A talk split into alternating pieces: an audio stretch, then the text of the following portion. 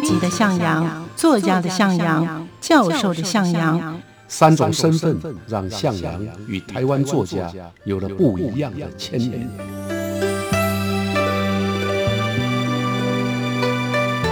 听向阳与徐凡谈他的作家朋友们在写作这条路上，生命与创作如何交织出最灿烂的光芒。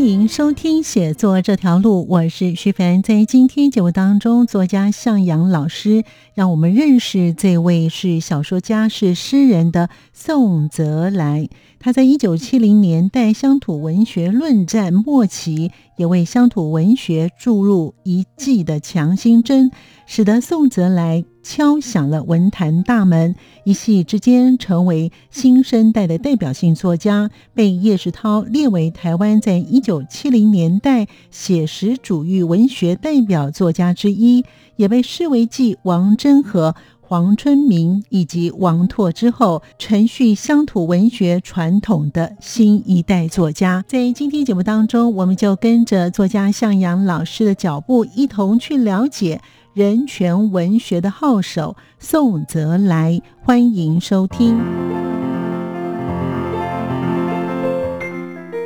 人权文学的号手宋泽来。打牛栏村之后呢，他几乎就是所有年轻小说家的总代表。嗯哼，啊，他从禅宗公案、佛学经典去找寻一个心灵的依靠。他是一个思想型的作家。欢迎朋友们收听《写作这条路》，我是徐凡，我是向阳。今天呢，向阳老师呢要让我们认识这位作家呢，是人权文学的号手宋泽来。哎，这名字听的还蛮有这种意识、艺术的文学的这种气息啊。他到底是怎么样的人物呢？我们要赶快请向老师跟我们一听众朋友呢一起来了解宋泽来老师。跟他是怎么样认识的？老师？我跟宋泽来认识，因为我们都是中部人，哦啊，那年纪也相当。我刚开始知道他是因为读他的小说啊。我在读大学的时候，钟兆政编那个台湾文艺，那当时啊，钟兆政发表了宋哲来的一篇小说啊，叫做《打牛栏村》。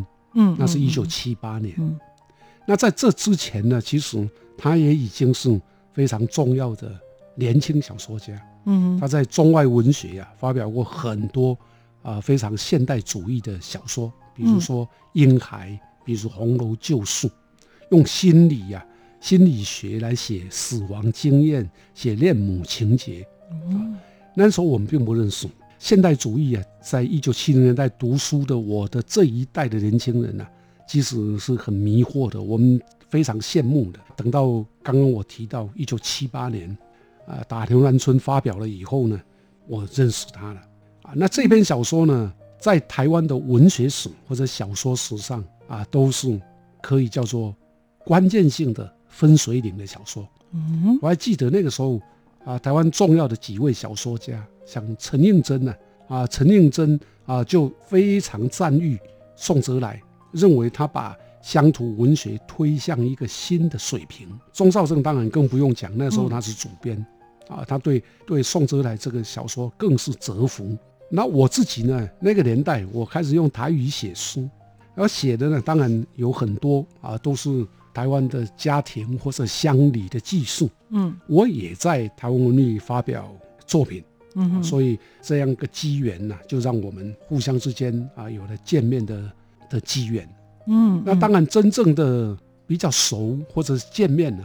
是我退伍以后回到台北，当时我有个同学，我们文化学院的时候的同学，他叫林文清，嗯，他是我在大学年代，我们是同寝室的，对同租一栋房子的哦的这个好朋友，那也曾经想要一起合办一本杂志，叫《大学文艺》，嗯嗯啊，可是退伍以后呢，他进入了三民书局，哦重庆南路那个三民书局啊，开始编选台湾作家的一些书。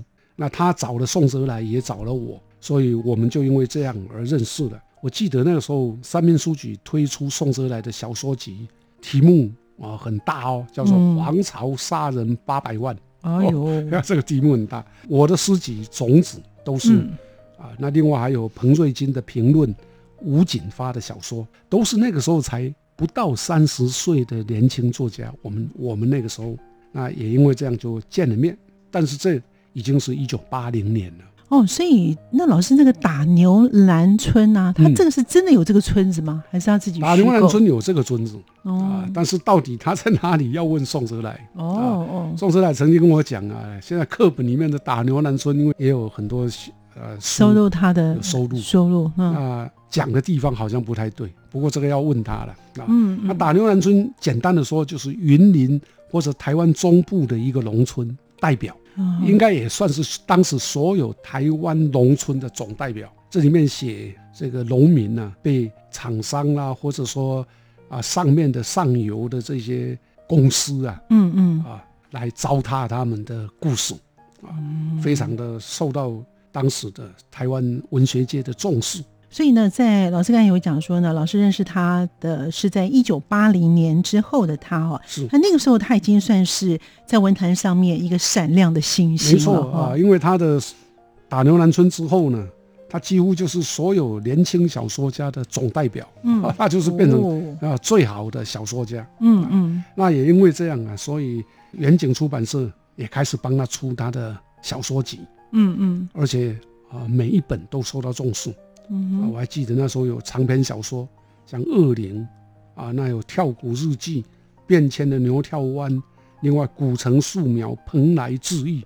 除了这个以外，联经出版也出版他的小说《红楼旧事》啊，所以这可以看得出来，他年轻的时候写的每一本小说，在台北的出版社，不管是远景也好，或者联经也好，都抢着要出。哦，但是也很可惜呀。就在这个最高峰，这是算是他的最高峰。嗯嗯，他减缓了一些小说创作，嗯哼他开始从事文学评论，还有更令我想象不到的是，他开始做禅的研究，佛教跟禅的研究。哦，评论部分他写过《文学十日谈》，禅的部分呢，在一九八三年由前卫出版社帮他出版《禅跟文学体验》。嗯，啊，这也是一本畅销书。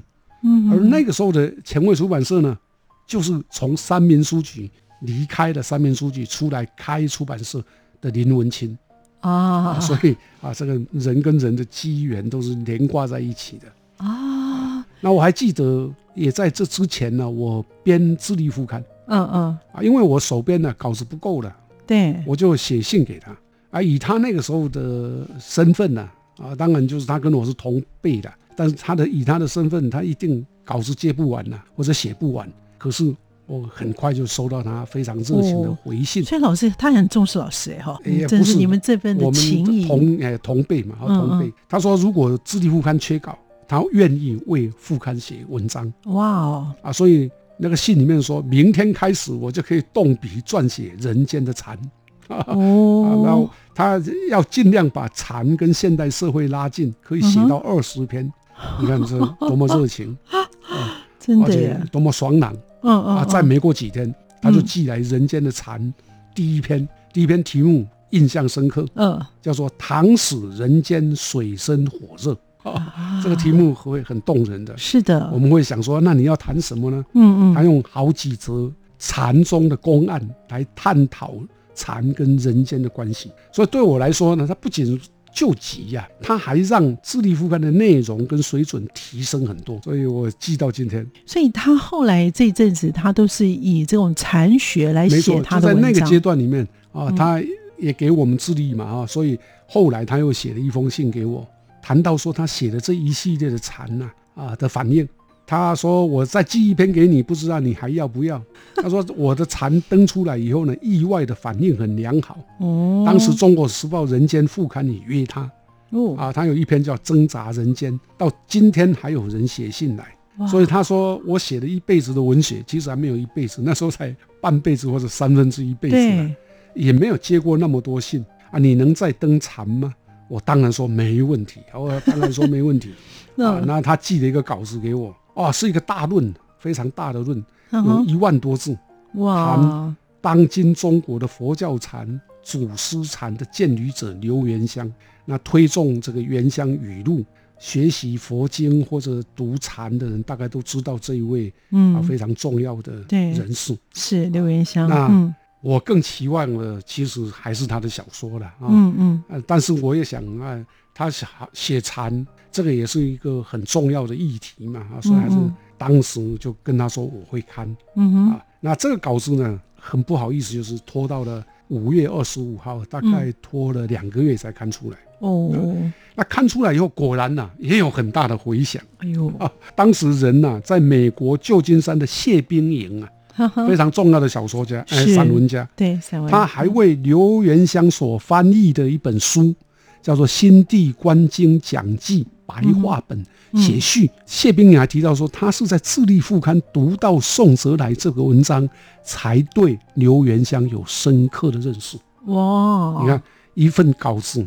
啊，宋哲来当然也不会想想象得到说，谢冰莹，谢冰莹啊，在一九五零年代是台湾非常重要的女作家，是啊，也著有《女兵日记》，嗯嗯啊，可是后来她出国了啊，在旧金山啊，她居然还能够在旧金山看到我那一份小报叫《智利晚报》刊登的宋哲来写的一篇很硬的文章。啊，然后又在刘元香的书上写这个序来提到这一段事。智利晚报有智利报没有没有，我们没有海外版，我们就是国内的台湾的。那怎么？我们还是小报。啊，有人寄给他，应该是有人寄给他，对啊，啊，所以姻缘呢，也不要以为你写的文章没有人看得到，真的，或者说啊，以为那个是个小媒体，大家都不知道，还是会有人看到。嗯，哇，真的是好，所以他从一个非常闪亮之星的作家，就转入小说的传播，然后转入了禅学跟佛典的研究。没错，哎，他真的是有真的有研究哎哈，很恐怖啊，在我来看呢。啊，他对佛教开始产生兴趣之后呢，他不像我们一般人只有虔诚膜拜，啊，他还是去研究佛的经典，真的，他研佛典。那我想这大概跟他想要通过宗教来寻求某种人生的解答有关。啊，他从禅宗公案、佛学经典去找寻一个心灵的依靠，而且钻研。后来他还出版了什么《水洗背叛的佛陀》。背叛的佛陀续集、拯救佛陀、根本佛教教义经论等书啊，所以很恐怖啊。当然，在这些书里面呢，它比较特殊啊，他主张要用台语，佛教应该用台语来弘法。他批判中国的佛教，比较遗憾的就是后来了哦，后来因为佛教跟禅呢，好像也没有办法解除他的人生疑惑跟困境，所以一九九零年代以后。他放弃佛教啊，他开始转向基督教啊，他手读了很多啊，包括圣经了，嗯嗯，还有宗教的经典，对，然后参加教会的活动，受洗。那一九九四年呢，还把他的圣灵体验写成一篇长篇小说，叫《血色降蝙蝠降临的城市》。后来在二零一二年还出版《天上卷轴》。就是跟基督教的文学有关的作品，嗯，为台湾的宗教文学树立了又一座高峰，这很特殊啊。从从佛教转到基督教，而且哈，我我觉得我也很好奇哈，他在他的人生的写作的道路啊，其实他很顺遂。然后他都很有名哈，对，为什么？他每写一篇就有名一篇。对啊，就是因为这样子，所以他要找寻一些人生的困境的答案。然后从了佛教禅学研究之后，他发觉没有办法满足他，后来就到了这个基督教的，哎，他就开始在这边就定下来了。应该是如你所讲，嗯哼。但是为什么会有这么大的信仰转折？我并不了解。我唯一能够了解的是。他是一个思想型的作家，是，也就是说，他绝对不是一个只会说故事的作家。啊，他是不断的在思考、探究、质疑，那包括人生、世界，啊，还有宇宙啊，或者宗教的各种课题，嗯，他也许是想通过这个过程去建立一个属于他自己的思想体系。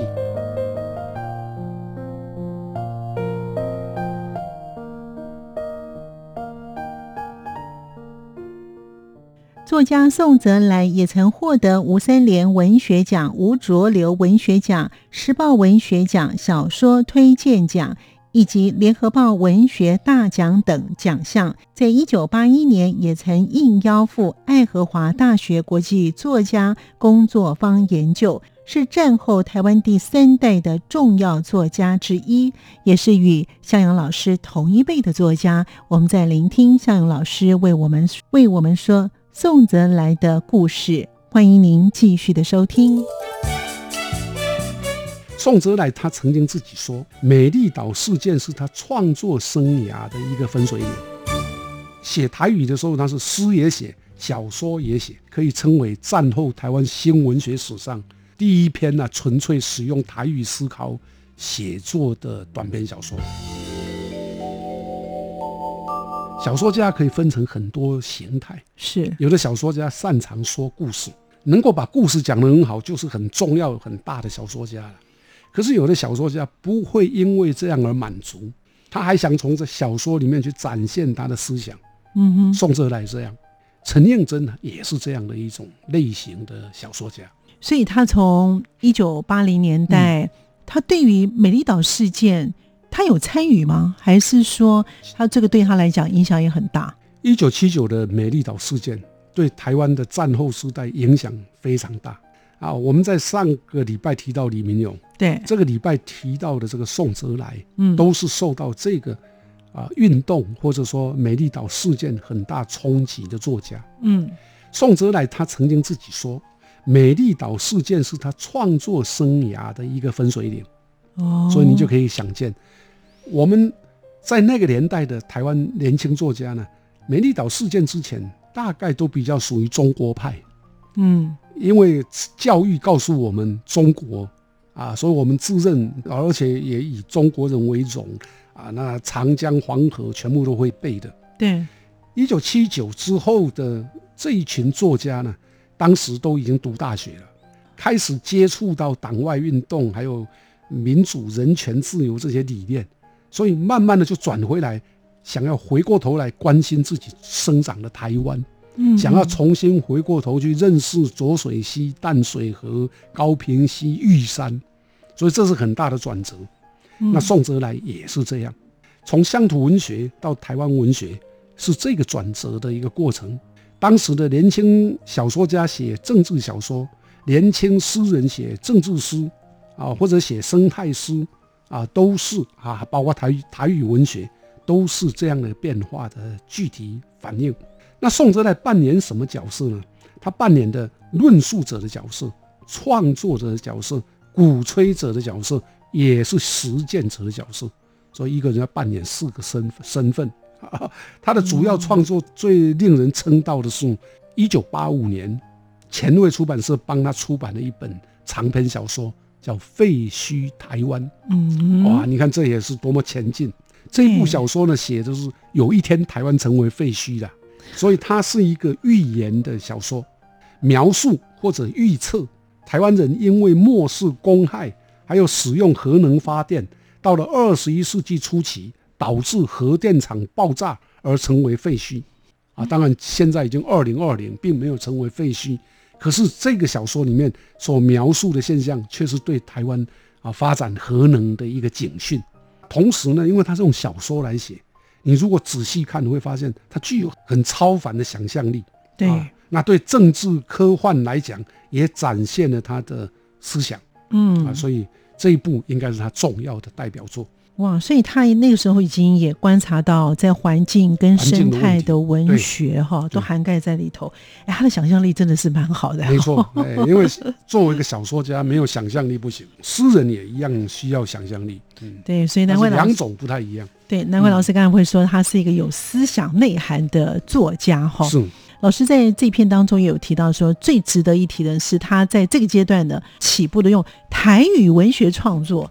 他也有用台语文学创作，没错啊，他包括佛经，他都认为应该用台语呀。哦，他主张佛教啊，要开始讲台语呀，用台语弘法。是。那在写作上呢，这个跟他在一九八一年呢受邀到美国爱荷华大学参加国际写作计划有关。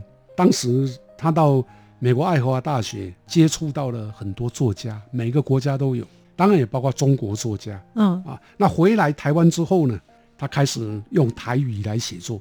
在一九八三年，他出版了《福尔摩沙颂歌》。一九八七年发表小说叫做《控博的大鸟奇》，啊，嗯就有两种版本，一种是华文，一种是台文，两个版本。所以他写台语的时候，他是诗也写，小说也写。这个小说在我看来，可以称为战后台湾新文学史上第一篇呢、纯粹使用台语思考写作的短篇小说。啊，虽然在这之前，我们也可以看到一些用台语写的小说，但是老实说，从艺术的角度来看，称为故事 （story） 差不多啊，要称为小说可能比较困难。嗯可是，呃，宋哲来这一篇不是啊，它是一个啊创作上严谨，那台语的使用还包括它的主题啊，都符合一定的艺术水准，所以也让台湾小说到达一个重要的看站啊，也可以叫做分水岭。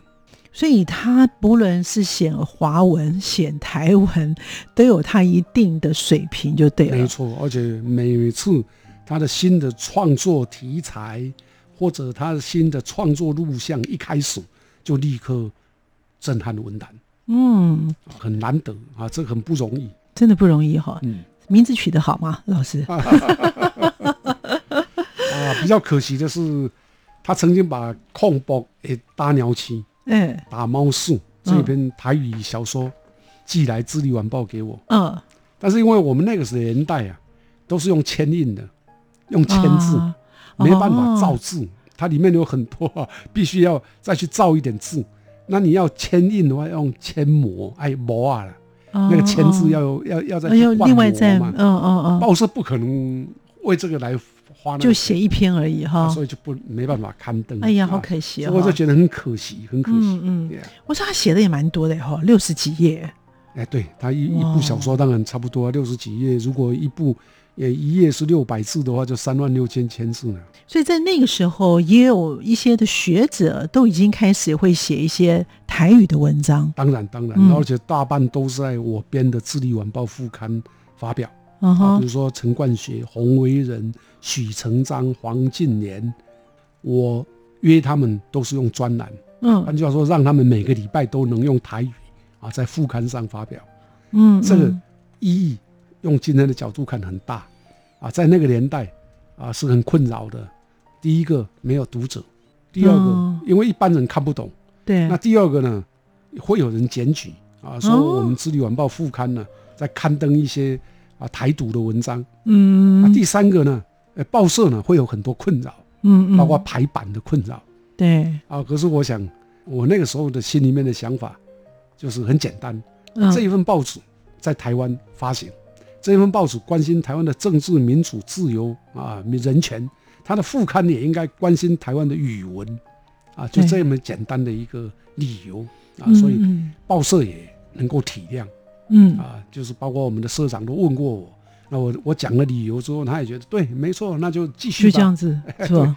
啊，所以哦啊，在那个阶段里面就留下了很多啊，当时台语学者、台语作家他们的文字。对嗯嗯，好，其实呢，这些的都是像老师刚才讲的哈，有些的读者可能还会去检举啊，就说你们这个台语的这个想法哈 对，但是呢，在七月十五号呢，台湾就解严了，所以。在小说的是六月二十四号头条的方式刊登三天之后，虽然有点敏感，但是后来应该就 OK 了哈。没错，没错啊，所以啊，回想起来，戒严年代编报纸副刊啊，嗯。或者像宋哲来这样写作，都有一定的辛苦。嗯。啊，他都要有一定的惊惶了、惊吓、害怕，嗯蛮我那也惊，也一样会害怕的。嗯嗯，啊，不过总算天会亮啊，就是天会挺过去的。哎。好，那其实，在一九八六年呢，他一连发表了几篇被形容为炸弹的文化评论。是。为什么叫做是炸弹的文化评论？老师，所谓炸弹，我的炸弹呢，就是说他写了一篇文章，批评当时的台湾的文坛那个时候也应该叫大佬了，叫叶石涛。哦，他点名了好几位了，当然其中比较有名的就是点名到了叶石涛，他也批评了陈千武、嗯，陈应真、七等生。哇，啊他认为这些作家啊都是老弱文学，意思就是说他们不敢用文学来抵抗国民党政权啊。当然，他这个要求或者他这个批评呢，啊，如果回到叶石涛、陈千武、陈定山他们年代呢，的确是有困难的，因为以我的这个年纪跟宋哲来这个年纪，我们出现的时候呢，虽然一样是威权年代，也会害怕，可是已经不像叶石涛他们那个年代会直接把你抓去关了。嗯，叶石涛、陈定真都被关了，所以你要说他写文章勇敢一点，不太容易的。对啊，但是时代不同，哎，时代完全不同。嗯啊，但是我想宋哲来写这些对这些作家呢，应该是爱之深责之切，嗯哼，因为他毕竟是晚辈，他一定想你们前辈作家，你们勇敢一点，我们就可以写更好一点、更多一点。就更勇敢一点，对对对，他大概是这样。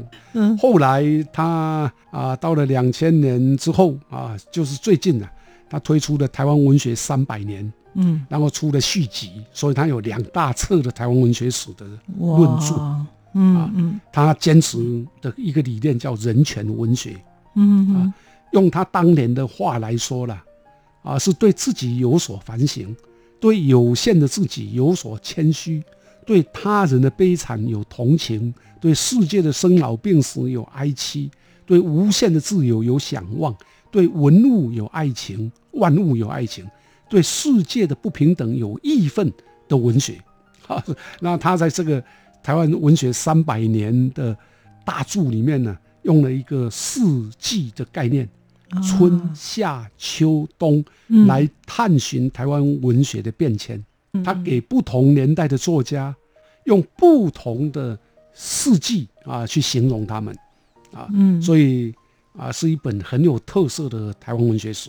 嗯，所以呢，在二零一八年的时候呢，老师也在国际会议厅当中，就像老师刚才讲，他啊在、我请他来演讲，对前卫出版呐、哈，没错对跟北教大的台湾所，呃，共同呢，就是他出版了这本《台湾文学三百年》的续集啊，就开了这一场座谈会。是的，嗯嗯没错啊。当时因为他台湾文学三百年的续集出版的，嗯啊，所以我们就办了一个座谈会。当天呢，啊嗯的宋哲来啊，他结合了这佛来，还有另外一个文学史家，美嗯国非常重要的新历史学家叫海登怀特是，啊，然后凝铸成他自己的文学世纪变迁理论。嗯啊这个也可以看得出来，他真的就是我刚前面讲的思想型的。嗯，嗯嗯他喜欢用各种文学思潮或者文学理论去解释台湾的文学发展跟作家的定位。所以呢，他就在他写的寒冬已经过去了，就是二十一世纪的台湾的文学的春天了。好，我们今天呢非常感谢向老师为我们听众朋友一起来了解了人权文学的号手。宋泽来，其实我发觉老师把每一位的文学家那个前面的名字取得都真好，他那个就是乱戴帽子。我真是人权文学的号手哦。宋泽来，也谢谢听众朋友的收听，更谢谢向老师，我们下次见了，谢谢大拜拜。，谢谢。是阳光，翅膀打开了世界之窗；是阳光，翅膀环绕着地球飞翔。感谢您的收听，我们下次见。